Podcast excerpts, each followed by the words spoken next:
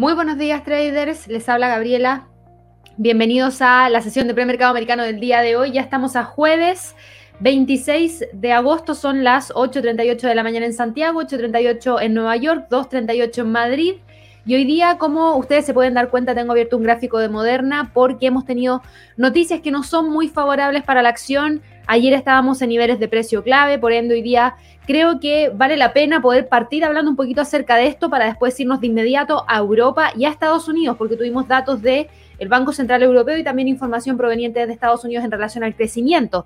Así que hay mucha información de la cual vamos a estar hablando el día de hoy. Recuerden que eh, si tienen cualquier duda, me la pueden ir haciendo llegar a través del chat desde ya. Ya he visto que hay muchos comentarios muy tempranito en la mañana, desde las 8 o 10 prácticamente de la mañana que están ahí entregando todos los comentarios a través del chat. Así que voy a también partir revisando un poquito esa información para entregarles eh, feedback. La verdad es que hoy día tenemos la, sección, la sesión perdón, de preguntas de trading a las 12 horas de Nueva York, así que no se olviden de participar. Es un evento gratuito, es un live a través del canal de YouTube en donde pueden ir haciendo todas sus preguntas para que así solamente me dedique a responder preguntas que tengan relacionadas obviamente a temas de trading o temas de inversión, así que para que lo tengan presente también.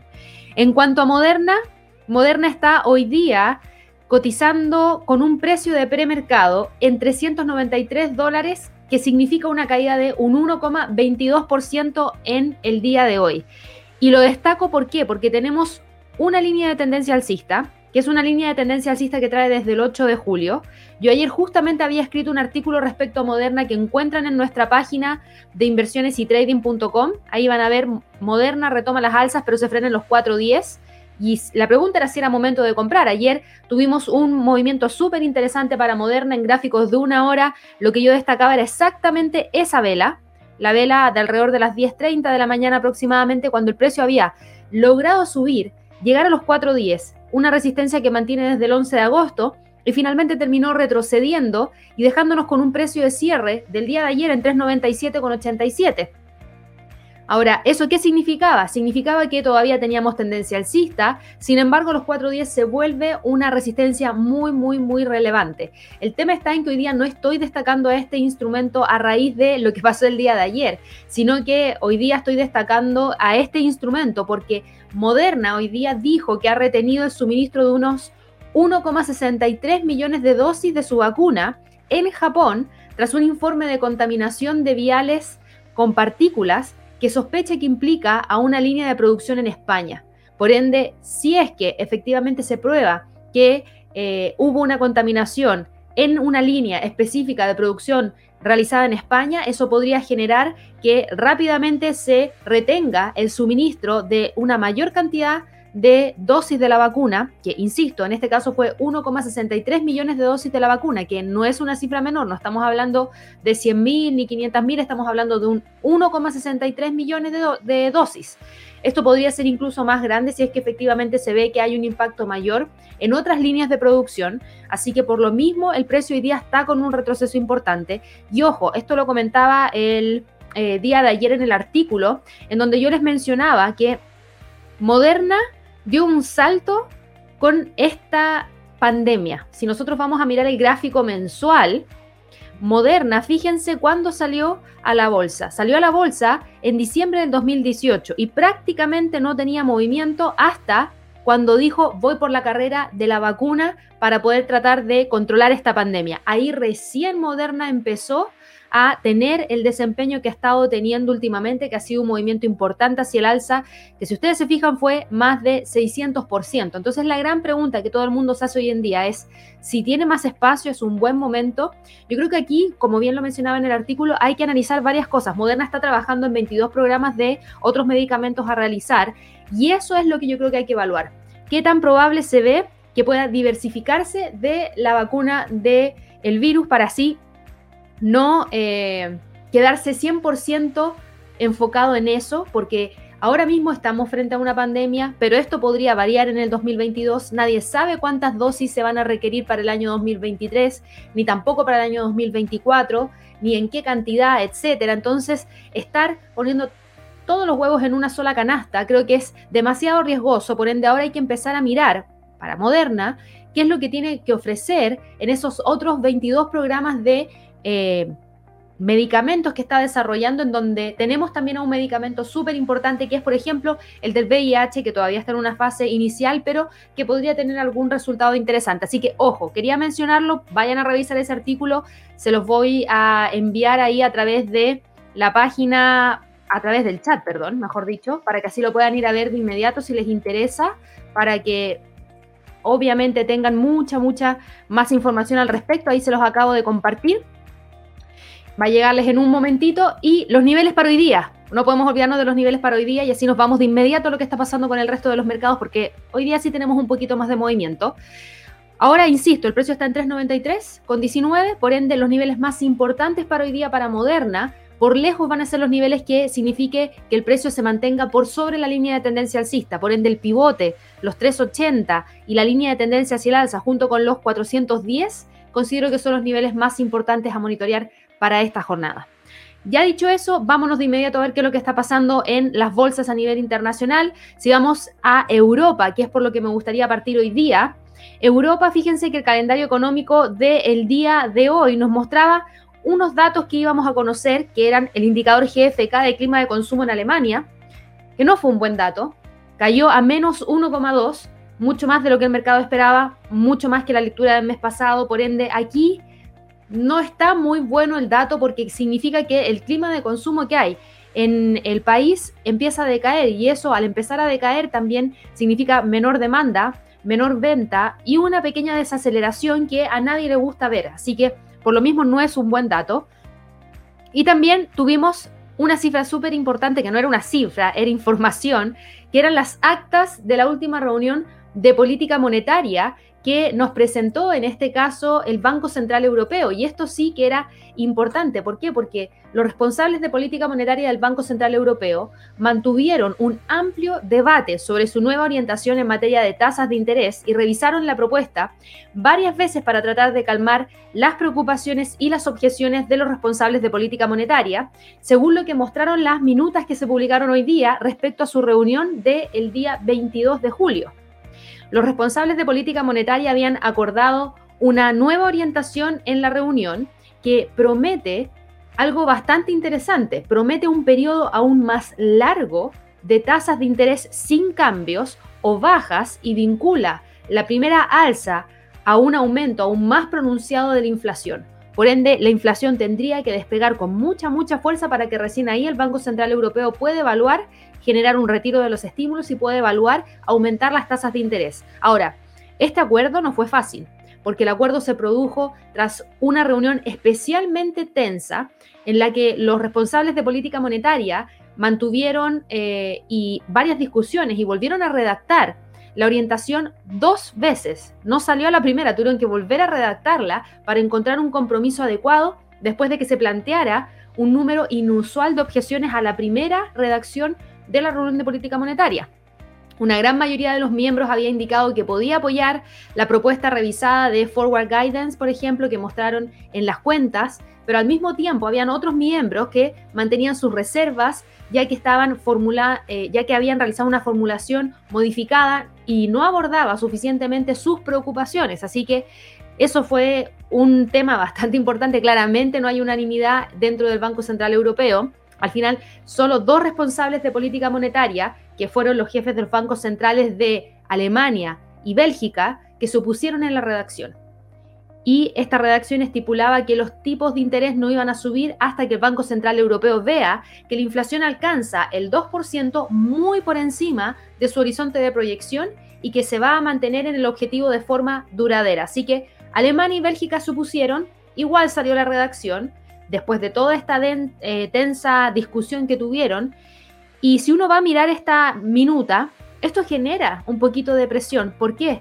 Porque no es una buena minuta. En la minuta, si ustedes se fijan, tenemos eh, bastante información respecto a cómo están evaluando la economía hoy en día. Y claramente los responsables de política monetaria están evaluando la economía de la zona euro como una economía que todavía necesita de mucho estímulo para poder alcanzar los niveles de inflación que hace mucho tiempo no alcanzan, desde la crisis financiera subprime. Por ende, por lo mismo ellos dicen, ok, en este momento que estamos teniendo una racha en la cual podemos ver que la inflación podría eventualmente seguir subiendo, ahí es donde nos vamos a querer quedar para ver si es que efectivamente se logra o no se logra tener ese objetivo y poder cambiar la política monetaria sin que genere una nueva caída en la inflación. Porque el Banco Central Europeo lleva ya mucho tiempo en tasas de interés bajas, en programas de estímulo desde la crisis financiera subprime y por primera vez están viendo que la inflación está empezando a alcanzar el objetivo que ellos tienen después de todo este tiempo. Entonces ahora la gran pregunta es, ok, cuando retiren los estímulos, ¿la economía realmente va a poder soportar esa alza de la tasa de interés? Algo que no ven hace años, hace muchos, muchos años. O sea, o sea, si ustedes van, por ejemplo, a revisar la página de Trading Economics y van y revisan los indicadores para la zona euro, en este caso, y se van a fijar en la tasa de interés, vean la tasa de interés, desde cuándo está en cero, está prácticamente en cero desde el 2014. Por ende, que ahora alguien le suba la tasa de interés a un 1%, ¿qué significa? Que los créditos van a ser más caros, que las hipotecas van a ser más caras y eso tiende a desincentivar el consumo. Por ende, ese es el susto que tiene en este caso el Banco Central Europeo, porque ya es mucho tiempo en el cual estamos viendo esta curva, estamos muy alejados del 1%. Fíjense que desde la crisis financiera subprime tuvieron que bajar drásticamente la tasa de interés desde 4% a un 1%, luego de eso la fueron bajando gradualmente y luego desde el 2014 en adelante se ha quedado estancada prácticamente en cero. Es decir, no cuesta nada solicitar un crédito en Europa en comparación a otros países. Así que creo que aquí hay algo importante, la información claramente que es tomada en un tono un poquito más pesimista, diría yo, porque tenemos otros bancos centrales que están haciendo otras cosas. Ya hablábamos de, por ejemplo, la información del Banco de Nueva Zelanda, que la semana pasada quería subir la tasa de interés inclusive en 50 puntos base y que no lo hizo por la variante Delta, pero que quizás incluso lo vaya a hacer ya en la próxima reunión. Pero ahora también tenemos a otro banco central que se ha escapado prácticamente de lo que el mercado hubiese esperado. ¿Por qué? Porque tuvimos al Banco de eh, Corea del Sur, al Banco Central de Corea del Sur.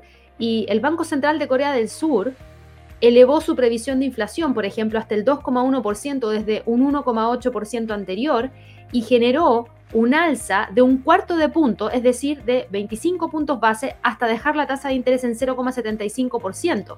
Y esto la convierte en un país que sube su tasa de interés por primera vez en casi tres años y en plena pandemia. Así que en ese sentido, cuando uno mira esto, mira al Banco de Reserva de Nueva Zelanda, mira lo que dijo el Banco de Canadá hace cuatro meses atrás, uno mira lo que dijo el Banco de Australia hace cuatro meses atrás, uno mira lo que dijo el Banco de Inglaterra, yo diría que también hace cuatro meses atrás, y tenemos ahora la Reserva Federal, en donde tenemos constantes anuncios por parte de miembros de política monetaria que están apuntando a un cambio en los estímulos. De hecho, tuvimos declaraciones por parte de la presidenta de la Reserva Federal de Kansas, Esther George, quien dijo hoy día que la Fed debería empezar a recortar las compras mensuales de bonos más pronto que tarde, dadas las previsiones de el aumento del empleo y el crecimiento económico. Ella mencionó que las perspectivas de referencia sugieren que van a seguir viendo aumentos de empleo, que van a seguir viendo un fuerte crecimiento y son fuertes y sugieren que hay una oportunidad para empezar a reducir las compras de activos. Entonces, si uno ve este tipo de declaraciones, el único que aquí está desencajado por completo es el Banco Central Europeo. Entonces, los inversionistas toman eso como información y se decepcionan, baja el optimismo y tenemos a un eh, DAX con un movimiento bajista, tenemos a un Eurostox con un movimiento hacia la baja. De hecho, el Eurostox hoy día cae 0,25%. Incluso en algunos momentos cayó más, quedando en 4.169. Ahora está tratando de mantenerse sobre los 4.170. Vamos a ver si lo logra. Claramente aquí hay una presión bajista que el precio no logra detener. Sí también tenemos al mismo tiempo una pequeña línea de tendencia hacia el alza que podemos trazar. Y fíjense que ahora mismo estamos frente a esta condición de mercado, en donde hay un poquito más de incertidumbre, en donde tenemos tendencia bajista y tendencia alcista al mismo tiempo, por lo menos en las últimas dos semanas. El precio sigue estando sobre el pivote, sigue estando sobre todas las medias móviles, sigue tratando de estar sobre los 4.170, pero insisto, este tipo de información no ayuda a que el mercado pueda continuar subiendo con la fuerza con la que venía subiendo, por ejemplo, entre el 2 y el 13 de agosto. Claramente eso queda al olvido y ahora estamos frente a una nueva condición en la cual el precio empieza a reequilibrar y probablemente quede para esta semana, denme un segundo. Sí, yo diría que para esta semana existe una muy alta probabilidad, si no hay mucha volatilidad dentro del mercado, que el precio termine cerrando entre los 4.140 y los 4.200. ¿Y por qué? Porque revisé el calendario económico y no tenemos mucho fundamental para mañana que sea de alto impacto, que podría generar un movimiento brusco dentro del precio. Por ende, como no está eso presente, podríamos tener a este instrumento oscilando entre los 4.200, 4.140 a la espera del cierre de la, de la, semana de trading mañana. En cuanto al DAX, el DAX obviamente que se vio depreciado por los datos que conocimos hoy día del indicador GFK de clima de consumo en Alemania. Tuvo una caída importante, sí, caída importante, pero insisto, sigue con tendencia alcista, sigue sobre la línea de tendencia hacia el alza, sigue sobre los 15.700 lo único que está haciendo hoy día es tratar de cerrar por debajo de los 15.800. También tengo que decir que tenemos tendencia bajista, que claramente todavía se respeta. Por ende, no podemos hablar de que el precio mañana va a estar en los 16.000. No, porque en este momento hay presión hacia la baja, tenemos tendencia bajista que no podemos obviar, pero también tenemos muy claro que el precio viene manteniendo una línea de tendencia hacia el alza que trae desde el 28 de enero del 2021 y está tratando de mantener ese nivel. De hecho, hoy día cuando cayó, trató de tocar la línea, trató de tocar la media móvil de 50 y no lo hizo. Así que en ese sentido creo que también podría tratar de empezar a encontrar la zona en la cual podría cerrar mañana entre los 15.900, 15.700 puntos. Para el IBEX, el IBEX sigue exactamente igual. Misma condición de mercado, obviamente moviéndose a la baja porque está acoplándose al sentimiento general que tiene la bolsa en Europa pero sigue estando dentro de los mismos niveles que teníamos ayer, 9.800, eh, 9.000 por un lado, que es la resistencia, 8.801 que es el soporte, línea de tendencia alcista que se mantiene, pivote que se mantiene, media móvil de 100 periodos que se mantiene también, así que ahí tenemos al precio metido dentro de esos niveles sin mucha variación.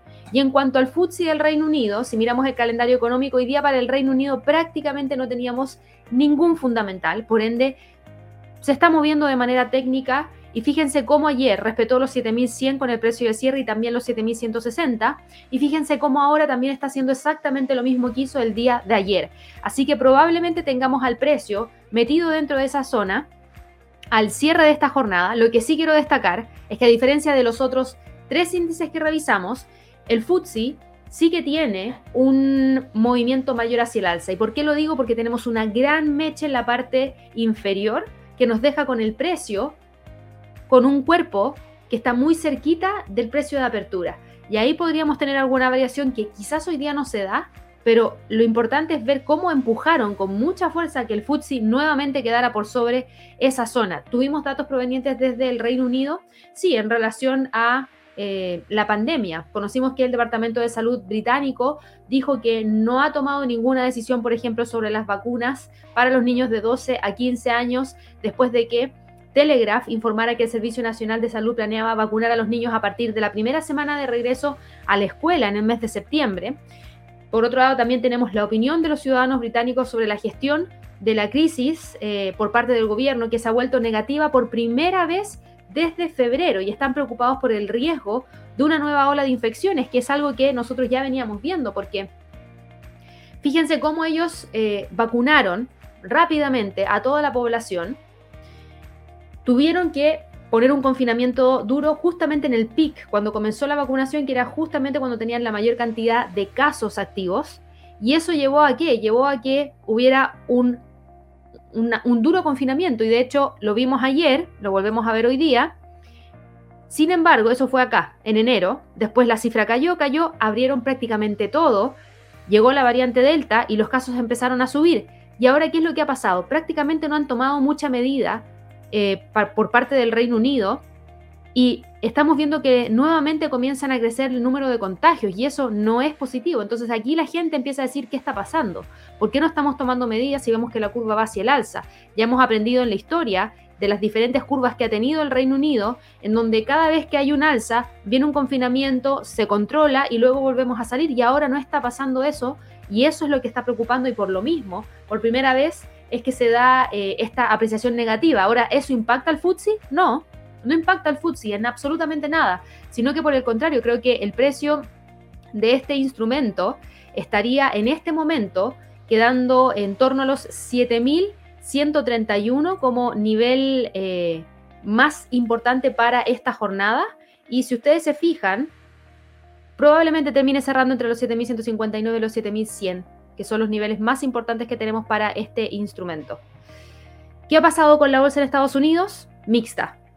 Mixta, mixta, mixta. No tenemos gran movimiento por parte de la bolsa en Estados Unidos. Si nosotros vamos a revisar, por ejemplo, los futuros de los índices, ahora mismo estoy mirando el contrato por diferencia, pero si quieren ir a revisar el futuro, que lo podemos ver de inmediato, pero no lo veo porque, por ejemplo, el SPI, que me preguntan mucho acerca de eso, no lo veo porque no tengo el precio aquí mismo en, la plataforma, sino que tengo un precio premercado estimado, pero eh, el SPI está hoy día con un precio de premercado de caída de 0,10%.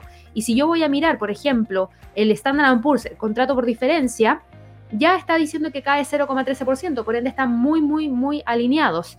Y en cuanto a niveles, fíjense que el precio ayer logró, a pesar de toda la incertidumbre y algunos movimientos que teníamos dentro del mercado, logró tener un retroceso importante el día de hoy, después del máximo histórico del día de ayer. ¿Era esperable ver eso? Yo diría que sí, que era completamente esperable ver que después de que el Standard Poor's y el Nasdaq alcanzaran máximos históricos, los inversionistas se abstuvieran de realizar grandes ingresos al mercado antes de qué? Antes de la publicación de los datos económicos provenientes desde Estados Unidos y también antes de la cumbre de política monetaria de la Reserva Federal que se realiza en Jackson Hole. Si nosotros vamos a mirar el calendario económico, hoy día íbamos a conocer Producto Interno Bruto por parte de Estados Unidos. ¿Y cómo fue el dato? Yo diría que fue mixto, pero más bueno que mixto. ¿Por qué? Porque siempre es bueno ver una cifra de crecimiento que efectivamente logre mostrar un alza. Y en este caso, en comparación al mes anterior, subió de 6,5% a 6,6%, por ende, buen dato. El tema está en que no logró alcanzar el 6,7% que era lo que el mercado esperaba, y ahí se genera un poquito de depresión. Pero igual insisto que es un buen dato. Eh, si nosotros vamos a mirar la otra batería de fundamentales que conocíamos, íbamos a conocer las renovaciones de subsidios por desempleo. Lamentablemente las renovaciones de subsidio por desempleo no cayeron en línea con lo que el mercado esperaba y eso no es positivo. Y en cuanto a las nuevas peticiones de subsidio por desempleo, fíjense que nuevamente suben en comparación a la semana anterior. Pasamos de 349 mil a 353 mil. El mercado esperaba que subieran, pero no tanto. Eh, ¿Es una cifra muy grande? No, tampoco es una cifra muy grande, pero no, no da un buen augurio. No da un buen augurio, porque si nosotros miramos, em, por ejemplo, esta misma curva que va hacia el alza, a mí esa curva me preocupa en el sentido de que podría afectar al mercado laboral. ¿Por qué? Porque mientras más suben los contagios, mayor restricciones se le pueden empezar a imponer y al empezar a imponer mayores restricciones, eso también podría significar que haya mayor desempleo. ¿Por qué? Porque algunos puestos de trabajo se pierden a raíz de los confinamientos y luego se vuelven a habilitar cuando nuevamente se vuelven a levantar los confinamientos. Pero esta curva a mí ya me empieza a preocupar un poquito porque efectivamente podría empezar a pegarle a las nuevas peticiones de subsidio por desempleo de semana a semana. En términos al promedio de semanas, eh, perdón, el término de promedio de las últimas cuatro semanas, si ustedes se fijan en el histórico, la cifra ha ido mostrando una caída. Eso es bueno. Si vamos a mirar el gráfico, continúa cayendo y eso siempre va a ser positivo. La pregunta es hasta cuándo vamos a tener una cifra que nos lleve a ver un promedio que esté en torno a los 200.000, que si ustedes se fijan no es tan loco, porque era lo que teníamos prácticamente en el año 2020, antes de la pandemia. Así que ojalá llegar hacia ese punto. El tema está en veces que efectivamente se logra o no. En cuanto, por ejemplo, a a, medidas que esté tomando Estados Unidos. Por ejemplo, las autoridades sanitarias de Estados Unidos van probablemente, porque esto no es seguro, es que podrían aprobar una tercera inyección para adultos a partir de al menos seis meses después de la vacunación completa, en lugar de un intervalo de ocho meses anunciado anteriormente. ¿Y por qué? Porque también han salido estudios que han mostrado que las vacunas pierden el efecto de proteger tan fuertemente frente a la variante Delta. Y eso es lo que está llamando a que ellos también vayan a buscar realizar esta tercera inyección.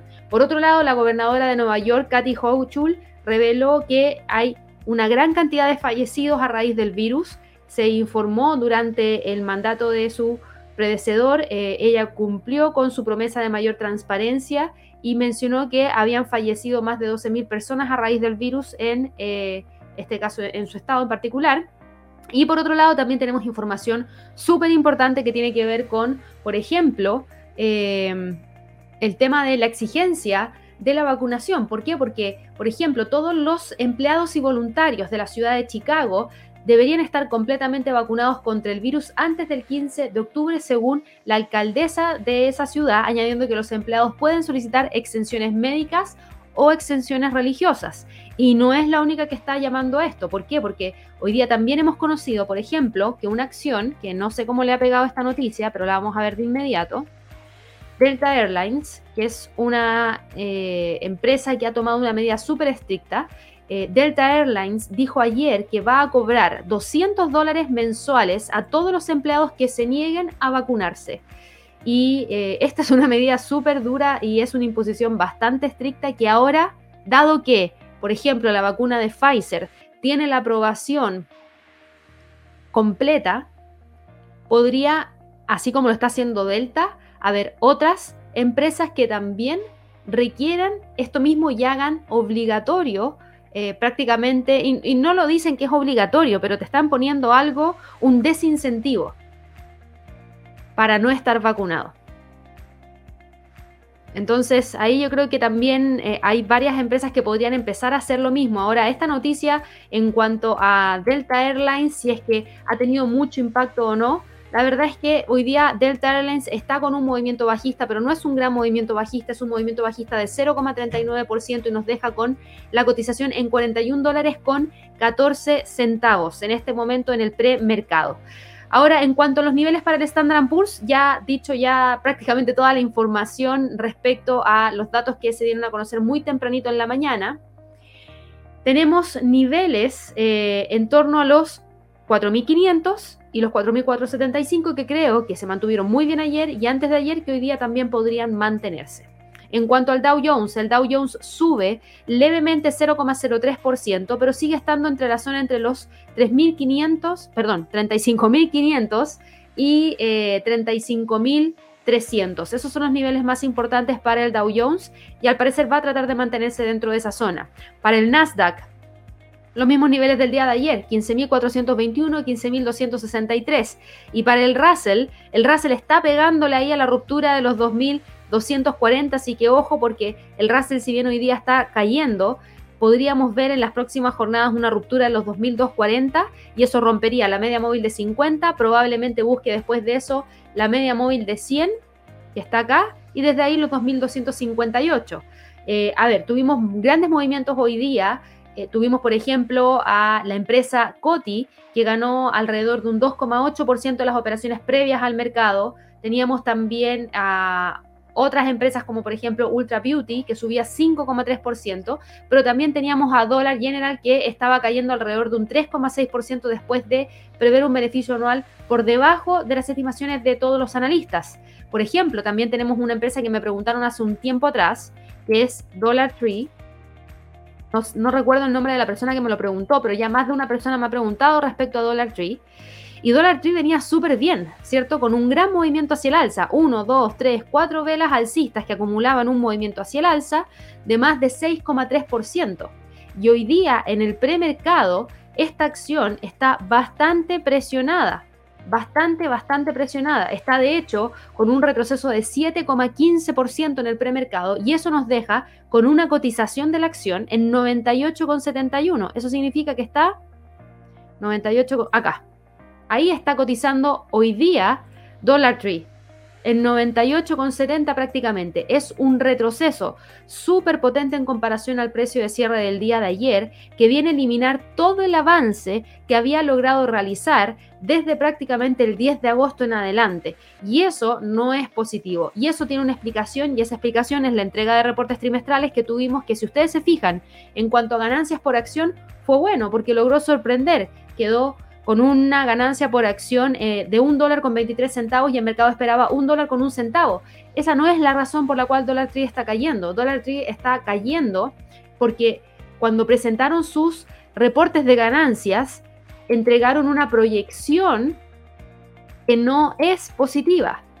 De hecho, entregaron una proyección que yo diría es bastante pesimista y eso fue lo que finalmente genera, eh, genera este movimiento tan importante hacia la baja, porque tuvimos esta ganancia por acción, insisto, en que realmente vimos que la acción logró superar la expectativa del mercado, pero también hemos visto a Dollar Tree con algunas proyecciones para los próximos trimestres que quedan por debajo de lo que el mercado esperaba.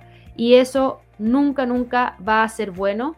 De hecho, eso es lo que finalmente termina generando esta presión tan marcada hacia abajo por parte de esta compañía y que es lamentable porque venía súper bien, venía con un gran movimiento hacia el alza y finalmente termina con este retroceso que nos deja prácticamente los mismos niveles que teníamos antes. Entonces, si nosotros miramos en términos técnicos esta acción, fíjense que el precio se ha estado moviendo aquí antes de que lograra despegar. ¿Y ahora dónde entró? Exactamente ahí. Y lo que hizo Dollar Tree fue recortar su previsión de beneficios para todo el año porque se unió a su rival Dollar General Corp y señaló que los crecientes costos de la cadena de suministro estaban reduciendo sus márgenes. Por ende, la compañía dijo que ahora espera ganancias por acción para el año fiscal 2021 de 5,4 dólares a 5,6 dólares y eso está por debajo de los 5 dólares con 80 centavos a 6 dólares con 5 centavos también. Así que tenemos en ese sentido una caída interesante y obviamente tenía que destacarlo porque sé que algunos de ustedes tienen exposición en relación a Dollar Tree, así que eh, para que lo tengan presente en la apertura que podrían tener un movimiento importante por parte de este instrumento que podría continuar para el resto de la jornada. Ahora, si vamos a revisar lo que ha estado pasando con otros mercados, ¿qué ha pasado con el dólar? El dólar, por ejemplo, hoy día está ganando terreno. Y cómo no, si tenemos un sentimiento mixto dentro de la bolsa en Estados Unidos. Y eso genera mayor demanda por parte del dólar. Finalmente, ayer respetó súper bien el nivel de soporte en los 11,961. No había mucha variación, ya lo había respetado el día anterior. La verdad es que se había visto un pequeño freno y terminó con un movimiento hacia el alza hoy día que está todavía desarrollándose y que va en búsqueda de qué? va en búsqueda de los 12. Va en búsqueda de los 12. Y esta nueva apreciación por parte del dólar, que tiene que ver también directamente con toda la especulación que hay respecto a lo que pueda estar ocurriendo durante el fin de semana. Tenemos la conferencia que comienza eh, más tarde durante el día en formato virtual. El evento principal va a ser el discurso del de, eh, presidente de la Fed, Jerome Powell, el día viernes, donde se espera ampliamente que señale cuándo el Banco Central podría comenzar a revertir su estímulo monetario. Eh, tuvimos información proveniente del mercado de los bonos que se vendieron fuertemente durante el día de ayer, en parte debido a que los inversionistas estaban cubriendo todas las apuestas en base al discurso que se va a llevar a cabo, llevando a los rendimientos de los bonos del Tesoro a máximos de casi dos años, y de hecho lo vamos a ver de inmediato, porque tuvimos un movimiento bastante importante por parte de los bonos el día de ayer, y antes de ayer también, fíjese, ya llevamos tres jornadas consecutivas de movimientos supermercados hacia el alza, con un avance de más de 9,46%, y está justamente tratando de testear esa línea de tendencia bajista. Por ende, hoy día, si es que revisan los bonos, el 1.38 es el nivel de resistencia más importante que tenemos para este instrumento de corto plazo. Por ende, todo esto ha generado un impacto, ya ha generado un impacto dentro del mercado accionario, ha generado un impacto dentro del mercado de las divisas y en el caso del dólar, claro, está ganando terreno y ese ganar terreno significa depreciación por parte del euro que nuevamente vuelve a caer desde la línea de tendencia bajista y vuelve a respetar los 1.1780. La tendencia sigue muy marcada hacia la baja por parte del euro frente al dólar y sigue también muy marcada en base a lo que conocimos hoy día por parte del Banco Central Europeo.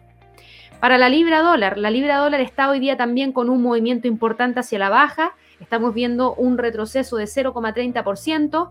Ayer había logrado generar la ruptura de los 1,3750 y también de la línea de tendencia bajista que traía desde el 6 de agosto, pero al parecer fue un falso rompimiento porque hoy día nuevamente la, la divisa está cayendo frente al dólar y va en búsqueda de los 1.37.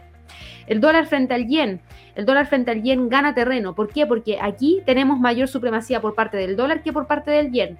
por ende el dólar gana terreno frente al yen. Ayer tuvimos un gran movimiento hacia el alza de más de 0,36% y hoy día está testeando justamente la parte superior de nuestra lateralidad, de nuestra zona de congestión que teníamos marcada ahí, entre los 110,20 y los 104 con, perdón, 109,40, ya estaba dando vuelta los números. Eh, a ver si es que el precio logra o no llegar a los 110 con 300. ¿Qué se ve? ¿Se ve si realmente hay fuerza o no? Yo diría que sí.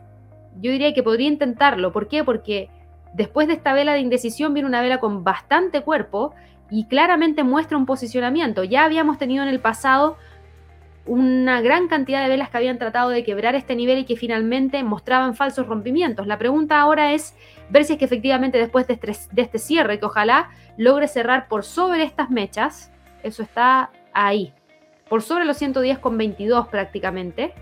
Si la vela logra cerrar sobre ese nivel, cerraría sobre esta zona. Por ende, desde ahí aumenta la posibilidad de que el precio pueda ir a buscar los 110,30. Así que ojo con el dólar yen que va con bastante fuerza hacia el alza. Pasando al mercado de las criptos. Las criptos hoy día están todas en territorio negativo. El Bitcoin está cayendo 4,3%, Ethereum cae 4%, Ripple cae 6,89%, Binance 3,74%, Cardano también. La mayoría está cayendo entre un 4 y un 6%. Entonces, si ustedes miran, en este caso estos instrumentos, tenemos al Bitcoin con este movimiento y si ustedes se fijan, el precio está en 46.868, por ende todavía está sobre los 46.000. Lo que sí está rompiendo es la línea de tendencia alcista, pero al parecer va a tratar de quedar sobre los 46.000, que es donde tenemos una media móvil de 200 periodos. Creo que lo más adecuado aquí no es hablar de una ruptura de una tendencia ahora mismo, porque es una sola vela. Creo que lo más interesante va a estar ahí, entre los 50.000 y los 46.000. A ver si es que el precio logra mantenerse dentro de esa zona. Esperen volatilidad, porque vamos a tener esta reunión por parte de eh, los políticos monetarios en eh, Jackson Hole y eso podría también pegarle de alguna manera a las criptomonedas porque podrían también entregar información respecto a las mismas divisas digitales que los bancos centrales planean lanzar en algún momento. Así que, ojo, que podría haber mucha volatilidad y dado eso es que también estamos teniendo movimientos bajistas por parte de las criptos porque hay algunos que están saliendo del mercado después de estos movimientos alcistas que tuvo el Bitcoin, después de los movimientos alcistas que tuvo Ethereum y otras criptos más y se quedan fuera a la espera de toda la volatilidad que pueda ocurrir durante el fin de semana. Así que en términos de niveles tenemos a los 50.000 y 46.000 como niveles más importantes para el Bitcoin. Ahora en cuanto a Ethereum, Ethereum sigue cotizando dentro de la misma zona de congestión entre los 3.365, 3.400 y los 3.000, así que no voy a ahondar mucho porque sigue estando exactamente dentro de la misma zona y hasta que no la quiebre vamos a seguir monitoreando que el precio está metido dentro de esa lateralidad. Para Ripple pasa exactamente lo mismo si hay una pequeña presión mayor hacia la baja que para Ethereum, porque en el caso de Ethereum está cayendo 3,96%, pero Ripple cae 6,73%, por ende las altcoins acá se ven mucho más presionadas hacia la baja. Y tenemos al precio buscando los 1.050. ¿Lo ha roto? No. Por ende todavía seguimos monitoreando los 1.050 y los 1.30 como niveles más importantes para Ripple. Binance Binance logró frenar el movimiento hacia el alza. Fíjense cómo ayer logró cerrar sobre los 500, pero hoy día tenemos una vela bajista que disminuye la posibilidad de poder ver continuidad de movimiento hacia el alza en búsqueda de los 520, en búsqueda de los 572. De que tiene tendencia alcista, la tiene. Claramente está frenando el movimiento hacia el alza, al igual que el resto de las criptos, y no se iba a quedar detrás de eso. Tenemos esta línea de tendencia hacia el alza que está acá, en base a los mínimos del día de hoy. Por ende, déjenla marcada, porque si llega a romper los 4.74, probablemente vaya a buscar los 4.60. Para Cardano, Cardano dio un respiro, llegó muy cerquita a los, 3, a los 3 dólares, perdón. Hoy día incluso está rompiendo los 2,60, así que ojo, al parecer el freno lo va a buscar en torno a los 2,50, que es donde tenemos un 61.8% de un Fibonacci. A ver, Cardano sigue teniendo tendencia hacia el alza. No hay duda de eso. Así que hay algunos que podrían incluso considerar que esto sería interesante. ¿Por qué? Porque si yo tomo, por ejemplo, los mínimos de el 9 de agosto y tomo los mínimos del el 18 de agosto, todavía tenemos línea de tendencia hacia el alza. Todavía el precio está por debajo, perdón, por sobre la media móvil de 50, 100 y 200, por sobre el pivote. Lo único que nos está quebrando es esta zona y podría buscar los 2,50 y desde ahí tratar de rebotar hacia el alza, pero también hay que esperar y ver si es que efectivamente el precio logra o no despegar hacia esos 3 dólares nuevamente, porque en este momento de que está con presión bajista, está con una presión bajista importante. Dogecoin está hoy día con un movimiento bajista también de 6,7, rompió ya la zona, rompió la línea de tendencia alcista, llegó a la media móvil de 100 y ahí se detuvo. Por ende, ese es el nivel de soporte más importante para el día de hoy. Ese es el nivel. 0.2690. Si el precio rompe los 0.2690, de inmediato va a tratar de ir a buscar los 0.26 como próximo nivel más importante. Y Litecoin está hoy día también cayendo, pero manteniéndose entre los 190 y los 160, así que también sigue estando dentro de la zona de eh, yo diría que consolidación que estábamos esperando que formara, al igual como lo hizo Ripple, al igual como lo hizo Ethereum, al igual como lo hizo en su momento el Bitcoin. Litecoin todavía no había llegado a eso y al parecer ahora sí está entrando dentro de esta zona entre los 190 y 160 en donde ya empezaría a formar la eh, consolidación antes de evaluar si es que puede continuar con el impulso alcista. Y vamos por último con el mercado de las materias primas y tenemos al petróleo hoy día con un retroceso, a pesar de que ayer tuvimos muy buenos datos provenientes desde la Agencia Internacional de Energía. Fíjense que habíamos tenido esto eh, en cuanto a publicación. Inventarios de petróleo crudo de la Agencia Internacional de Energía, buen dato porque efectivamente logró caer en 2.979.000. No fue un excelente dato porque no cayó más que la semana anterior, por ende eso deprime un poquito. Si miramos los inventarios de eh, destilados, los inventarios de destilados subieron en 645.000, por ende eh, no tuvimos esa caída de 271.000 que era lo que el mercado esperaba. Y los inventarios de, de crudos semanales en Cushing también mostraron un alza lo único que cayó y cayó bastante fueron los inventarios de gasolina, que cayeron en 2.242.000, mucho más que lo que el mercado esperaba y por lejos mucho mejor que el dato reportado la semana pasada. Por ende, yo diría que estos datos fueron un poquito mixtos y eso no ayudó a que el precio del WTI quebrara los 68, sino que se quedó ahí. Y hoy día, con el sentimiento que hay dentro del mercado, que es un sentimiento de mayor aversión al riesgo, también se deshacen un poco de las posiciones por parte de este instrumento que ya hemos visto en el pasado que es un instrumento que está catalogado como más riesgoso. Y también tenemos por otro lado que considerar que el dólar está subiendo y eso también genera un impacto negativo dentro del petróleo. Así que hoy día el precio cae 0,78% y nos deja entre los 68 y los 66,72. En cuanto al oro, el oro no quiere tampoco continuar con el alza y tiene que ver directamente con la fortaleza que está teniendo, eh, eh, en este caso, el dólar frente a sus contrapartes. Y en el caso del oro, obviamente se ve dañado por las alzas que hemos visto las últimas horas por parte del dólar. Así que nuevamente termina cerrando por debajo de los 1800, por debajo incluso de los 1790, que fue algo que no hizo durante la jornada de trading del día de ayer, pero que ahora sí está haciendo.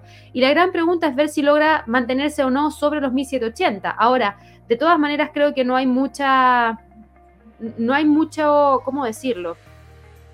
Creo que no hay mucho espacio a no ser que tengamos una gran cantidad de volatilidad dentro del mercado. ¿Por qué? Porque el precio está acotado entre los 1800 y los 1770. Ya lo habíamos mencionado hace un par de días atrás, en donde veíamos que el precio efectivamente estaba metido dentro de esta zona. Y hoy día espero que también quede dentro de esa zona porque no tenemos muchos fundamentales para el resto de la jornada. Pero hay que prestar mucha atención a ver cómo abre la bolsa. Si la bolsa abre y genera algún tipo de cambio en cuanto al dólar, podríamos tener alguna variación por parte del oro. Pero insisto, los niveles más importantes son los 1800 y los 1770. Así que con eso ya hemos revisado gran parte de todos los instrumentos que habíamos tenido para el día de hoy. Aquellas personas que llegaron un poquito tarde a la transmisión, recuerden que siempre pueden retroceder el video para poder ir a revisar los instrumentos porque ya hablamos de la bolsa en Estados Unidos, hablamos de la bolsa europea, hablamos del oro, hablamos del petróleo, hablamos de las criptos, hablamos de Forex, para que así también lo tengan presente. Hablamos incluso un poquito de eh, Moderna y también de Dollar Tree respecto a los movimientos bajistas que estaban presentando. Incluso también destacamos un poquito a Delta eh, de manera momentánea. Para todas aquellas personas que recién se están incorporando dentro del canal, que es primera vez que nos están viendo, los invito a que puedan suscribirse a nuestro canal, denle clic a la campanita de notificaciones para que así cada vez que hagamos una transmisión en vivo puedan participar y les llegue la notificación a través del celular y de esa manera se puedan conectar rápidamente y si no nos pueden ver, que por lo menos nos estén escuchando para que así tengan toda la información para partir su jornada de trading lo más informados posibles. También regálenos un me gusta si es que les gusta el contenido porque la verdad es que nos ayuda bastante para seguir creciendo. Los comentarios también los tomamos en consideración, todos los comentarios que nos dejan abajo en todos los videos que nosotros realizamos y en todos los lives. Eh, tanto Javier como yo estamos revisando los comentarios mucho más seguido de lo que lo hacíamos antes, así que ahora estamos tomando muchas ideas desde allí. Sé que hace un par de días atrás me habían solicitado revisar a AMC y GME. No me acuerdo en qué video me pidieron eso, creo que fue en el video de las aerolíneas, pero si van a ver ese video, estoy casi segura que ahí yo vi el comentario. Eh, así que voy a revisarlo rápidamente antes de que se me olvide, porque lo vi y ya han pasado algunos días desde que no hemos visto a AMC, ya han pasado algunos días que no hemos visto a GME. Eh, en cuanto a análisis, yo creo que aquí tenemos dos cosas que diferenciar respecto, por ejemplo, el video que yo hice de las aerolíneas. El video de las aerolíneas lo destaqué porque había pasado, eh, que habíamos tenido una información importante que podría generar un giro, podría eh, generar, sí, está bien dicho, generar un giro respecto a lo que ha estado pasando con las aerolíneas en general. Era una noticia que le pegaba muy favorablemente, entonces había que destacarlo. En el caso de AMC, en el caso de GME, ¿son noticias que le deberían impactar? Yo diría que no, sobre todo en el caso de GME, de GameStop. ¿Por qué? Porque GameStop no veo cómo le va a impactar el hecho de que, por ejemplo, salga una vacuna de manera autorizada y cómo eso le va a generar un impacto a tener mayores ventas y pasar de esos resultados trimestrales negativos a empezar a generar ganancias. Primero, ojo, GameStop va a tener que recuperar todo lo que ha perdido y después va a empezar a tener resultados positivos. Así que yo creo que ahí le queda un poquito más de camino. Para AMC es distinto. Para AMC es distinto porque AMC tiene que ver con películas, tiene que ver con cine y claramente una vacuna autorizada que pueda aumentar la posibilidad de que hayan personas que efectivamente ahora sí se vayan a vacunar podría ayudar a que también nuevamente tengamos mayor aforo dentro de los cines y permita también tener una mayor ganancia a partir de los mismos. Yo lo había mencionado hace un tiempo atrás, AMC ha estado intentando tratar de llamar a sus clientes nuevamente hacia el cine, entregándoles algunos servicios gratuitos por suscripción y de esa manera tratar de generar un poquito de flujo de caja. Así que, ojo, yo creo que han tenido movimientos interesantes hoy día en el premercado para AMC. Eh, AMC me estaba hoy día en el premercado, que son las 9.25, en 43.04 está cayendo un 2%. Así que hoy día no es un buen día. ¿Por qué? Porque estas acciones, como son así de volátiles, que un día suben un 20%, también tenemos movimientos que son de caídas y que son de caídas que importan. Por ejemplo, ayer cerró con un retroceso de 0,68% y hoy día cae un 2,23%. Ahora, ¿estamos frente a un cambio de tendencia de la que trae desde el día 11 de agosto? No, para nada todavía sigue súper vigente, pero insisto, aquí hay que empezar a mirar estados de resultados. No es solamente llegar y mirar la acción y mirar el precio técnico. Hay que entender si la compañía tiene espacio como para poder continuar con el impulso hacia el alza en base a que efectivamente está entregando buenos resultados. Aquí estoy esperando a ver si me carga esta página que parece que está súper lentita. Eh, pero vamos a seguir acá mientras carga eso. Así que creo que los niveles para hoy día estarían entre los 41,62 y los 47,50 como niveles de soporte y resistencia más adecuados para la jornada. Y en cuanto a GameStop, GameStop está cotizando hoy día, te digo de inmediato, les digo de inmediato, GameStop está hoy día cotizando con un retroceso de 0,48%. Es una caída de 198,69%. Y déjame ver aquí, por ejemplo, lo que estábamos hablando de AMC en cuanto a resultados. Si tú te fijas, en cuanto a entrega de reportes trimestrales, AMC ha estado en rojo prácticamente hace bastante tiempo por lo menos desde los últimos trimestres, en donde tenemos todavía preocupación, pero no todo es rojo, tienes algunos datos que son verdes, por ende ahí hay un poquito de equilibrio. Pero si vamos a mirar ahora GME, estoy respondiendo como si estuviera respondiendo a solo una persona, pero es que es porque fue un comentario que me llegó en un video que realicé hace un par de días atrás, entonces, ¿cómo que le estoy respondiendo a esa persona? Y GME, que también yo sé que a muchos les interesa, GME está tratando de ahí de salir adelante, también tiene algunos datos que no son tan positivos, pero de a poquitito está tratando de levantar, así que creo que, eh, sobre todo con la incorporación que hizo GME respecto a eh, los titanes, por decirlo así, de Amazon, que se lo llevaron hacia GME, que podría entregarle un muy buen giro a la compañía. Va a ser muy pronto para ver ese cambio muy rápido, pero podría ir por allá. Sería interesante ver qué es lo que está pasando, pero en cuanto a caja desde operaciones todavía está en negativo y eso es lo que preocupa, pero cada vez es un poquito menos. Así que podríamos tener algo de luz de esperanza en el fondo por parte de GME. Hoy día, insisto, está cayendo 0,33% en el premercado y se queda entre los 2,25 y los 180 como niveles más importantes para esta jornada en base a las medias móviles y en base a que ayer y antes de ayer no logró generar la ruptura de ese nivel. Bueno, con eso ya terminamos la transmisión del día de hoy. Les recuerdo a todos los que son miembros del canal que el día lunes junto a Javier tenemos lluvia de trades a las 11 de la mañana hora de Nueva York para que así se puedan unir, vayan a ver los que se perdieron los otros lluvia de trades pasados en la lista de reproducciones van a ver una lista de reproducción que dice zona de miembros y ahí ponemos todo el contenido que es exclusivo para miembros del canal y también para los que no son miembros del canal y quieren recibir también respuestas a sus preguntas. Recuerden que hoy día a las 2 horas de Nueva York tenemos la sección de preguntas de trading para que así se puedan unir y participar. Recuerden suscribirse a nuestro canal de YouTube denle clic a la campanita de notificaciones y regálenos un me gusta para que así podamos seguir creciendo. Nos vemos dentro de un par de horas más y que tengan un excelente trading. Que estén muy bien. Hasta luego.